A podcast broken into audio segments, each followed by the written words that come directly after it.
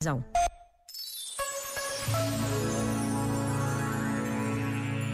Bento XVI, permaneçam firmes na fé, pediu o Papa Emérito no seu testamento espiritual. Esta firmeza manifesta-se de tantas formas diferentes.